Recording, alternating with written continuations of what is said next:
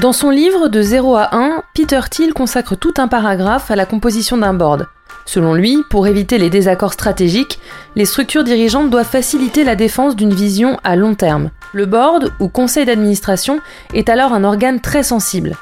Pour avoir une efficacité maximale, il doit être resserré et ses membres doivent être choisis avec une grande attention. Il écrit Ne laissez pas entrer n'importe qui pour obtenir des fonds. Pour ce septième Goal of the Week, nous avons donc cherché à confronter cette approche et à identifier ce qui doit permettre de recruter et d'utiliser au mieux son board. Quand et comment le composer, quelle fonction lui donner, comment faire si l'un des membres ne convient plus.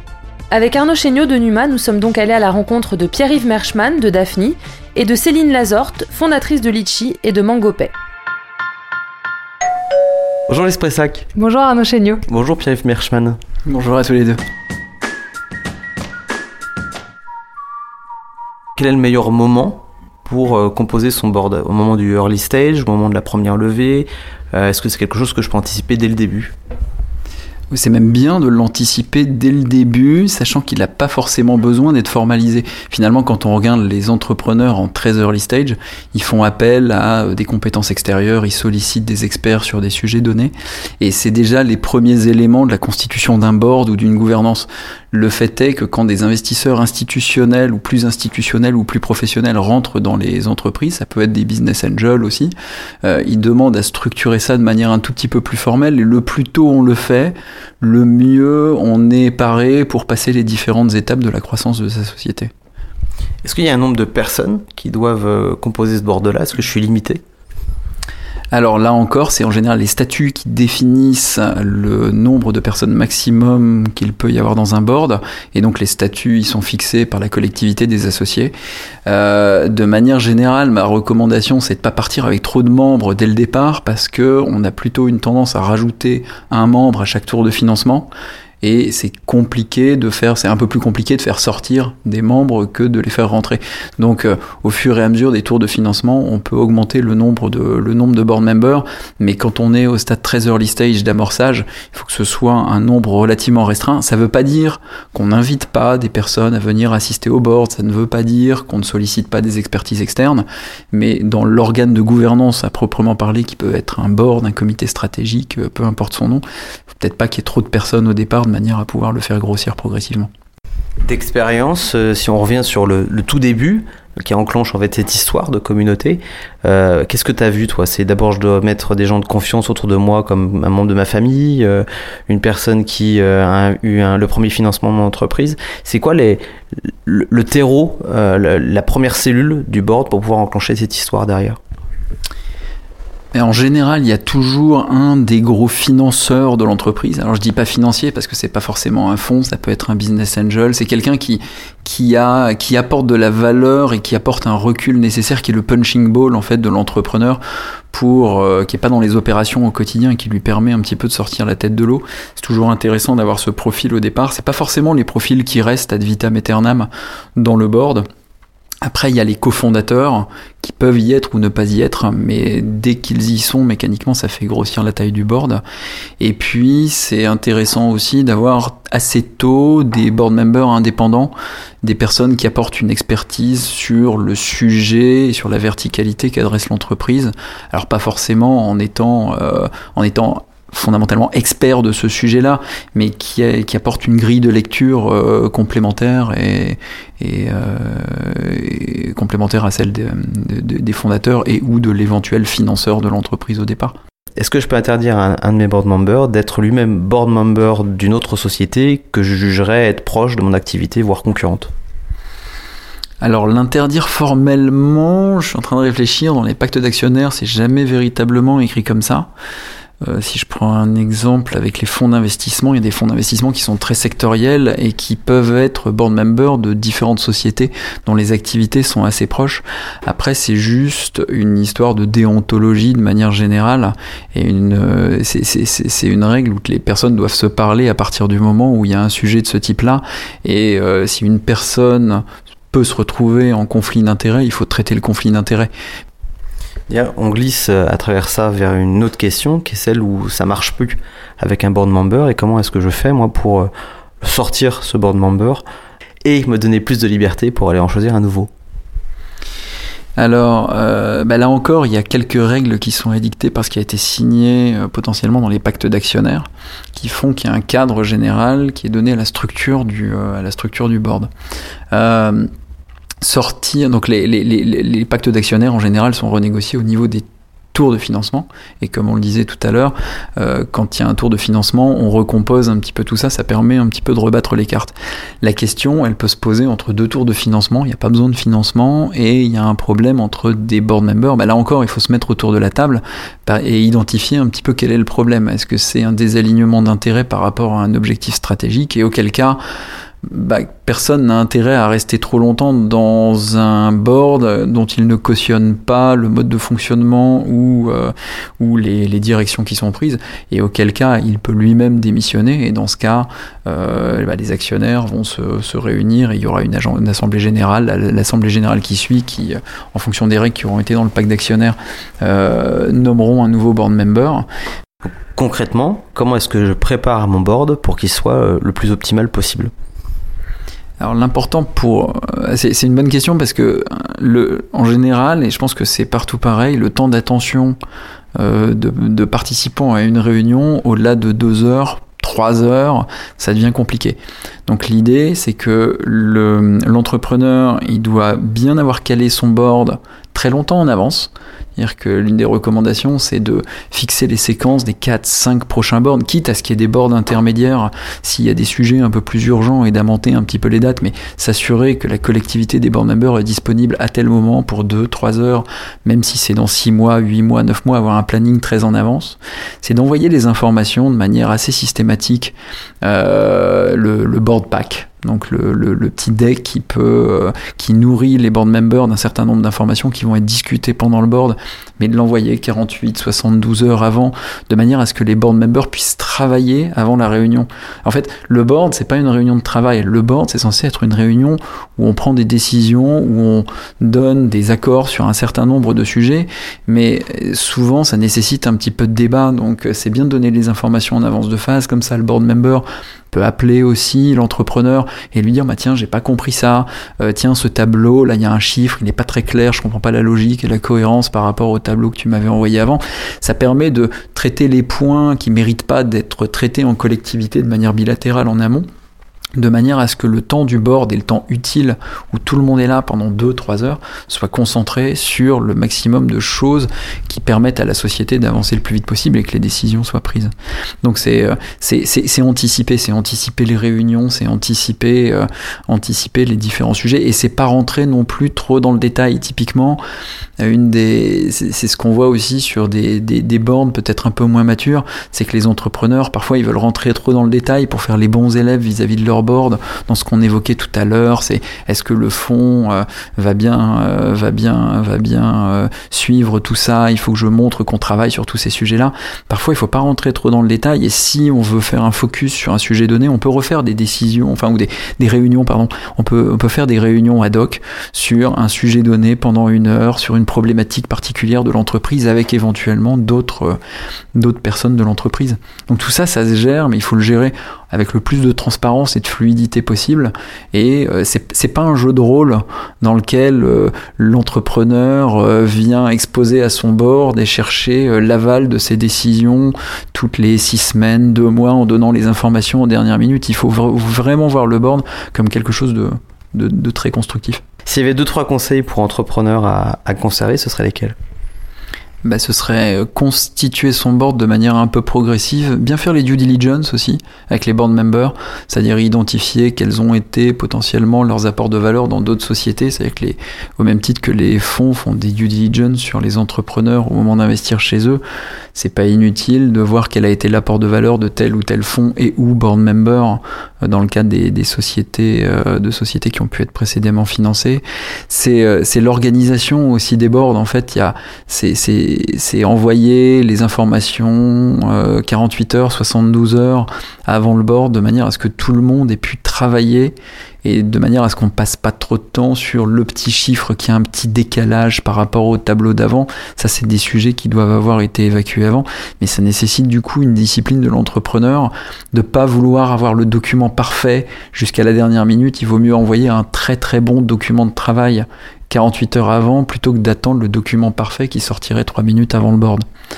Euh, et puis ensuite, c'est l'organisation euh, préalable, bien les, bien les séquencer dans le temps, euh, dans le temps, c'est-à-dire première chose, les avoir prévus suffisamment longtemps à l'avance. Donc c'est euh, bah, dès qu'on n'a plus de board prévu, bah, il faut fixer les 5-6 boards qui suivent, quitte à ce que ça paraisse très loin, mais on fixe tous les boards de l'année. Deuxième sujet, c'est que le temps d'attention moyen dans un board euh, diminue plus le temps passe. Et donc euh, l'entrepreneur est maître du temps, il faut savoir aussi arrêter un board et tenir les sujets ou les cantonner à un certain nombre de minutes sur certains, sujets, donc avoir un agenda relativement clair. Voilà quelques, quelques conseils. Nous avons maintenant rendez-vous avec Céline Lazorte, fondatrice de Litchi et de MangoPay. Passons de l'autre côté du miroir pour voir comment l'organisation et la gestion d'un board se déroulent du point de vue du start-upper. Donc Céline, tu es la fondatrice de Litchi et de MangoPay. Exactement. Et euh, on s'est dit que ce serait quand même assez intéressant par rapport à l'histoire de, Litchi et de MangoPay que tu nous expliques comment toi tu as composé ton board ou un comité strat. Est-ce qu'on peut revenir au tout début? Comment est-ce que tu as fait pour euh, réunir autour de toi les gens qu'il faut? Euh, alors au démarrage, ben, j'étais toute seule et puis un petit peu par hasard, j'ai rencontré Oleg Cheltsov euh, qui est un serial entrepreneur et, business angel et, euh, et, qui est assez vite euh, devenu investisseur de Litchi. Et en fait, on a commencé je pense, à avoir une, réflexion stratégique ensemble. Donc moi, j'ai euh, souvent considéré euh, Oleg comme étant euh, partie des, membres fondateurs et, associés de, Litchi. et puis, il avait fait venir avec lui Jérémy Bérébi. qui est aussi un entrepreneur du net et, investisseur. Et donc, en fait, le démarrage, le, on va dire l'advisory le, board, parce que c'était pas encore un board, mais donc le, conseil stratégique était à trois, Jérémy, Oleg et moi. Euh, c'était plutôt de façon assez euh, informelle et chacun m'apportait, euh, on va dire, des compétences et un savoir-faire différent. Ensuite, à la première étape de levée de fonds, tu as dû véritablement composer un board. Qu'est-ce qui se passe à cette étape-là? Donc suite à, la levée de, de seed, on, a fait rentrer un fonds d'investissement qui est 360 Capital Partners. et donc ils m'ont suggéré notamment l'idée de constituer un conseil d'administration euh, et euh, euh, donc on, avait réfléchi ensemble à l'idée qu'il fallait à la fois des représentants des, actionnaires, fonds et business angels, et puis à la fois des board members indépendants, de façon à avoir des gens qui ne sont pas conflictés par une situation capitalistique et qui vont avoir un avis probablement un peu plus objectif et peut-être bien connaître le marché ou, le métier.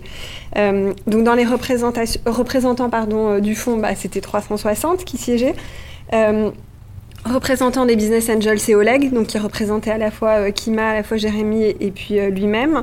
Euh, et donc on avait laissé la place pour deux board members indépendants et il avait été décidé avec 360 qu'il serait nommé sur, on va dire, suggestion du président, mais avec une validation des actionnaires. Donc le président à l'époque, enfin d'ailleurs toujours le cas, mais c'était moi, donc c'est moi qui proposais deux board members et il devait les valider, ce qui semble assez logique.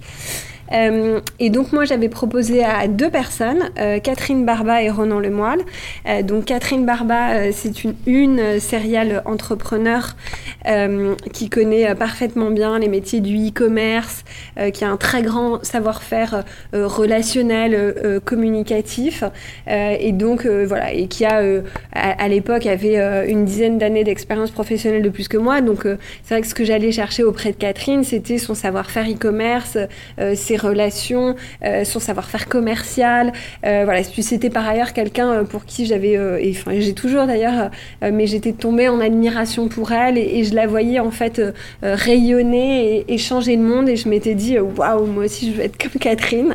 Donc vous savez c'est le famous by association. On se dit voilà ça va ça va se, transmettre. Donc je lui avais proposé de rentrer au bord de Litchi, elle avait tout de suite accepté, ce qui était euh, pour moi une vraie réjouissance. Et puis c'est vrai que comme euh, les autres protagonistes autour de la table, pardon, étaient des hommes, il était aussi important pour moi que euh, le, voilà, il y ait une représentation de, des femmes au sein du conseil d'administration. Et donc tu nous disais, le deuxième board member que tu as fait venir, c'est Renan Lemoine. Ronan, euh, euh, il était déjà à l'époque et il est toujours aujourd'hui euh, CEO du Crédit Mutuel Arkea, qui se trouve aujourd'hui être l'actionnaire majoritaire de Litchi, mais à l'époque, il n'y avait aucun lien capitalistique entre Crédit Mutuel Arkea et Litchi.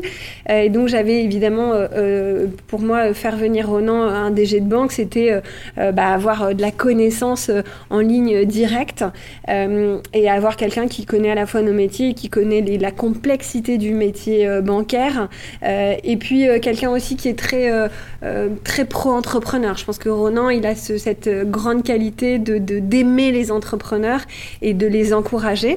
et donc voilà, donc en fait un peu le, binôme Catherine-Ronan, pour moi, c'était une façon aussi d'avoir des gens qui puissent porter cette histoire et porter mon histoire et l'histoire de Litchi sans être investisseur et, et, donc avoir une vision un petit peu différente autour de la table. et bon, sans sans, dévoiler de, de secret, donc ce board est resté en place pendant 5 ans et demi jusqu'au euh, rachat par Crédit Mutuel Arkea. Euh, et en fait, ça a été une énorme source de, à la fois d'apprentissage pour moi et aussi euh, à des moments plus difficiles de, de, soutien. parce que la vie d'un entrepreneur, c'est tout sauf un long fleuve tranquille. Il y a des hauts, il y a des bas. Je pense que chacun, chacun le sait. Et donc, il faut avoir un board qui, est, qui soutienne, qui soit positif, qui soit encourageant. parce que c'est pas parce qu'on va taper sur un entrepreneur qu'on va sortir quelque chose de lui de meilleur. Au contraire, il faut pouvoir de temps en temps le guider, il faut pouvoir euh, euh, l'informer ou l'alerter, mais, mais il faut le pousser. Et c'est vrai que j'ai beaucoup apprécié le fait qu'avec Catherine et Ronan, c'était toujours très bienveillant, avec les autres board members bien sûr aussi, mais, euh, mais Catherine et Ronan avaient vraiment une, bienveillance particulière qui, moi, m'a permis de me sentir épanouie et de, et de maîtriser mon board. Ça veut dire qu'au-delà des profils où on se dit il faut tel profil, telle dose de profil, il faut aussi qu'on se sente bien. Enfin, j'imagine en plus Catherine, c'était une sorte de rôle modèle. C'était important qu'une personnalité comme ça en fasse partie. Oui, alors bon après chacun euh, sa, sa, nature. C'est vrai que la mienne est plutôt d'être euh, épanouie euh, dans un univers bienveillant. Donc moi j'avais besoin de me sentir à l'aise. D'autant que c'est vrai que comme j'ai monté Litchi en sortant de l'école, ben j'avais aucun réseau. Je, je, enfin, je, je, voyageais et nageais vraiment à l'aveugle. Donc j'avais le sentiment de, de devoir m'entourer de gens qui seraient prêts à m'apprendre et à me transmettre et en même temps, euh, voilà, à m'encourager. Je me souviens que le premier board que j'ai préparé, j'ai mis huit jours. Enfin, c'était l'enfer. J'en aurais euh, pleuré tellement euh, je j'arrivais pas à sortir les données. Je savais pas ce sur quoi il fallait se, se, se concentrer. Il avait duré deux heures et demie. J'avais eu l'impression de pas avoir maîtrisé la situation, etc. Donc, il a fallu le temps d'apprendre ça. Le temps, c'est de l'argent. comment est-ce qu'on, du coup, on les, on les rémunère d'une façon ou d'une autre? Comment, comment est-ce qu'on peut faire ça? Alors, il est certain, euh, de mon point de vue, que tout travail mérite salaire. Donc, euh, on leur avait effectivement proposé euh, un, contrat de BSA avec un vesting en fonction du nombre d'années, enfin, d'un certain nombre d'années de présence au board. après, je pense qu'il ne faut pas rejoindre un board pour, pour l'argent parce que ça a mis du temps à payer quand même. mais mais c'est certain que moi, je leur, ai pris, euh, je leur ai pris beaucoup de temps et du temps opérationnel. Par exemple, quand on a obtenu euh, la licence d'établissement bancaire, on a énormément travaillé avec mon associé Romain et, Ronan a énormément participé à l'élaboration du dossier puisque nous, on n'y connaissait rien. On avait 27 piges et la, fleur au fusil et, on voulait avoir une, licence de banque et heureusement, il y avait quelqu'un pour nous guider un petit peu. Tu dis que tu les sollicitais beaucoup. Concrètement, ça veut dire quoi? Alors, on avait un board tous les 45 jours à cette période-là. Donc, c'est très euh, dense. Euh, en même temps, c'était un format que j'aimais bien parce que ça me permettait d'avoir euh, un suivi qui était assez détaillé. hormis le premier board dont je vous ai parlé, j'ai toujours ensuite fait des boards courts parce que je pense qu'il vaut mieux être précis et, dense plutôt que durer des heures parce que sinon, on finit par perdre l'attention de tout le monde et sur son téléphone, machin, faire, à regarder ses mails, Twitter et compagnie. Donc, je préférais un board court. C'était vraiment une heure avec 30 minutes de questions si, si, nécessaire, mais généralement, on ne durait pas plus d'une heure et quart et tous les 45 jours. une chose aussi que j'ai pas mentionnée, c'est que moi, je faisais vraiment le travail d'envoyer le board pack au, au, minimum 2-3 jours avant, de façon à permettre au board member d'en prendre connaissance et de pas arriver les mains dans les poches et pas arriver sans savoir en fait de quoi il va s'agir. Je pense que ça, c'est vraiment important. Aujourd'hui, on, on se tient au même exercice en sachant qu'on est sous forme de conseil de surveillance et directoire, mais en tout cas, on envoie les informations quelques jours avant et je pense que c'est vraiment clé pour l'administrateur s'il veut pouvoir être en pleine possession du sujet, enfin, de la matière et de la, et de la connaissance.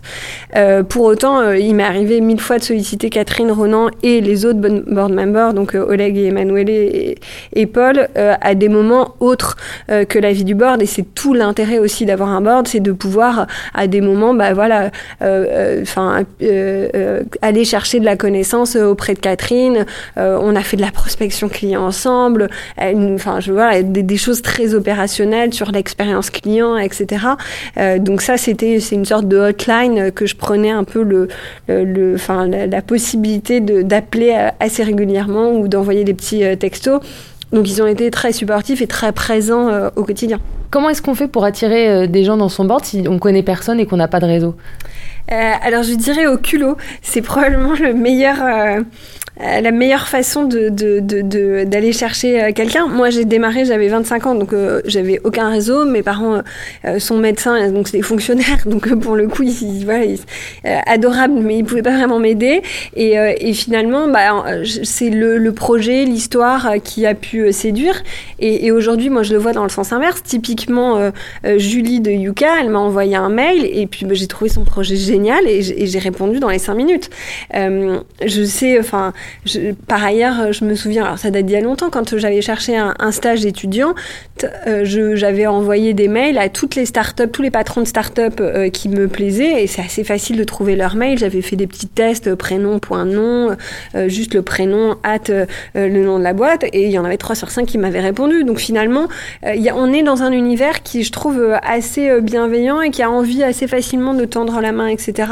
Donc il ne faut pas hésiter à envoyer des mails, à envoyer un petit, euh, un petit message sur Twitter. Enfin, c'est des bonnes façons aussi euh, euh, d'aller accrocher. Et en fait, quand le projet il est bien, on a envie de, de partager cette, cette aventure. C'est simple. Est-ce que tu as un comité stratégique en parallèle de ton board?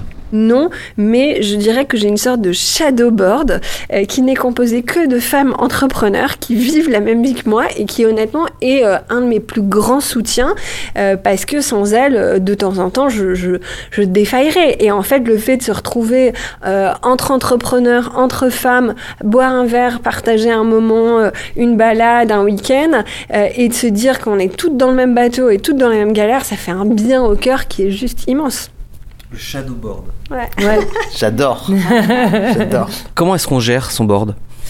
Je pense qu'il y a vraiment une, euh, En tout cas, on doit gérer son board. Euh, on ne peut pas arriver les mains dans les poches, on ne peut pas arriver en jetant une présentation. il faut vraiment euh, avoir fait un gros travail en amont, qui est à la fois du board pack, donc de la documentation qu'on va présenter, des problématiques qu'on va présenter, de l'ordre du jour.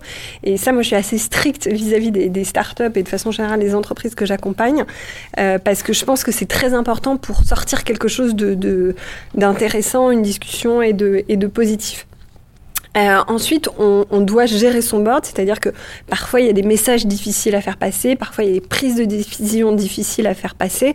Euh, il ne faut pas hésiter à euh, déjeuner avec ses board members avant un, conseil d'administration, à passer un coup de fil quelques jours avant. Voilà, il, faut, c'est vraiment, je pense qu'il y a quelque chose, c'est pas politique, mais en tout cas il faut savoir nourrir et, gérer les relations parce que pour un entrepreneur, la, la confiance du board est ce qu'il y a de plus clé. C'est-à-dire que le jour où son board a plus confiance c'est terminé. D'ailleurs, on a vu à plusieurs reprises des histoires où euh, euh, bah, ça finit mal, et c'est parce qu'il y a toujours une perte de confiance à un moment donné ou à un autre. Et dans les étapes de la vie d'entrepreneur, il y a des moments difficiles, il y a des moments où il faut fermer des marchés, il y a des moments où il faut euh, faire un bridge, il y a des moments où il faut licencier quelqu'un, il y a des moments où il faut baisser son salaire, enfin bref, et tout ça, je pense que ça peut être des étapes qui peuvent être passées si on crée une relation vraiment de confiance et de proximité avec son board. Donc moi, j'ai pas hésité à informer en amont, à, tenir informé aussi en aval, à, voilà, à, vraiment avoir cette animation du board et donc à avoir une relation où où je crois que mes board members ont toujours eu confiance dans mes prises de décision et dans ma façon d'animer. et ça, j'ai pu voir des entrepreneurs où, parfois ça manquait de précision et honnêtement, en tant que board member, il n'y a rien de plus flippant que quand vous posez une question sur l'évolution du chiffre d'affaires, euh, sur la grosse margin et que l'entrepreneur ne sait pas vous répondre. Donc ça, la, maîtrise des chiffres est à mon avis clé. On doit connaître son PNL par cœur. Il ne doit pas y avoir le moindre doute là-dessus. Euh, nous, on s'est toujours obligé aussi à un reporting très précis mensuel. Euh, chiffré euh, ou qui est une sorte de compte de résultats euh, un peu allégé qu'on envoie de façon mensuelle. Et ça je crois que je fais ça depuis le 1er janvier 2010 donc ça fait 8 ans. Et un reporting aussi Word écrit sur voilà quels sont les, les, points clés les sujets chauds du moment etc et ça permet aussi aux board members et aux actionnaires bah, de tenir le fil de savoir où on est. Donc je pense qu'il faut pas prendre les gens pour des cons. Il faut pas les prendre à défaut. Et, et, et tout ça permet aussi que du coup on, on tire plus d'enseignements et de savoir euh, de ces board members et on n'est pas seulement dans une situation où ils sont là pour euh, bah, vérifier que tout va bien et donc c'est un exercice un peu euh, technique et qui apporte pas grand-chose. Donc si on se résume, en amont des boards, adresser la documentation, l'ordre du jour, les sujets à traiter, tout ce qui peut permettre de faciliter l'échange. Ne pas hésiter à solliciter certains board members via un coup de fil ou un déjeuner, et mensuellement envoyer un reporting précis, chiffré, et une synthèse résumant les points clés. Et si tu avais du coup deux trois conseils à donner à une startup qui sait pas comment s'y prendre euh, pour, euh, pour construire son board? Alors moi, je, me permettrais de leur suggérer d'abord de, euh, de, constituer un advisory board, donc un board mais qui n'est pas formel, c'est-à-dire qui n'est pas dans le, dans le, dans le, dans les, qui n'a pas de consistance juridique. tout ça d'abord pour pouvoir prendre la main et, de le faire de façon très sérieuse, donc peut-être pas aussi euh, fréquemment, mais peut-être tous les deux mois, une rencontre avec euh, une, une, préparation qui a été faite, une documentation donc ça, c'est une première façon de se faire la main. Euh, c'est aussi une première façon parfois de tester les gens. Moi, il m'est arrivé, euh, euh notamment avec une boîte dans laquelle je, suis depuis devenue actionnaire, qui s'appelle Attestation Légale, mais j'ai testé pendant un an le fait d'être à leur board. Donc je, l'ai fait sans qu'il y ait de rémunération et sans qu'il y ait d'engagement de ma part. Et ça m'a permis bah, d'appréhender l'entreprise, de comprendre quelles étaient leurs attentes et eux, inversement, aussi de me tester. Je pense que c'est quelque chose de très malin.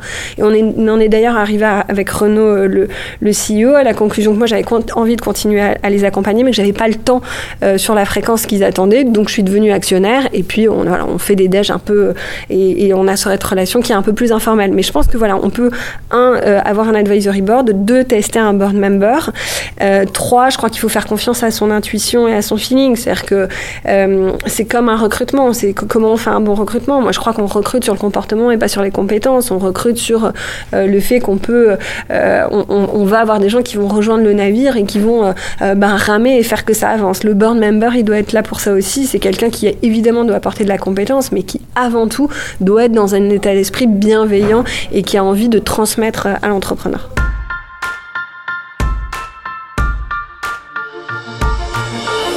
Pour aller plus loin, retrouvez une sélection de contenus, dont la bibliographie sur le médium et le blog de Numa.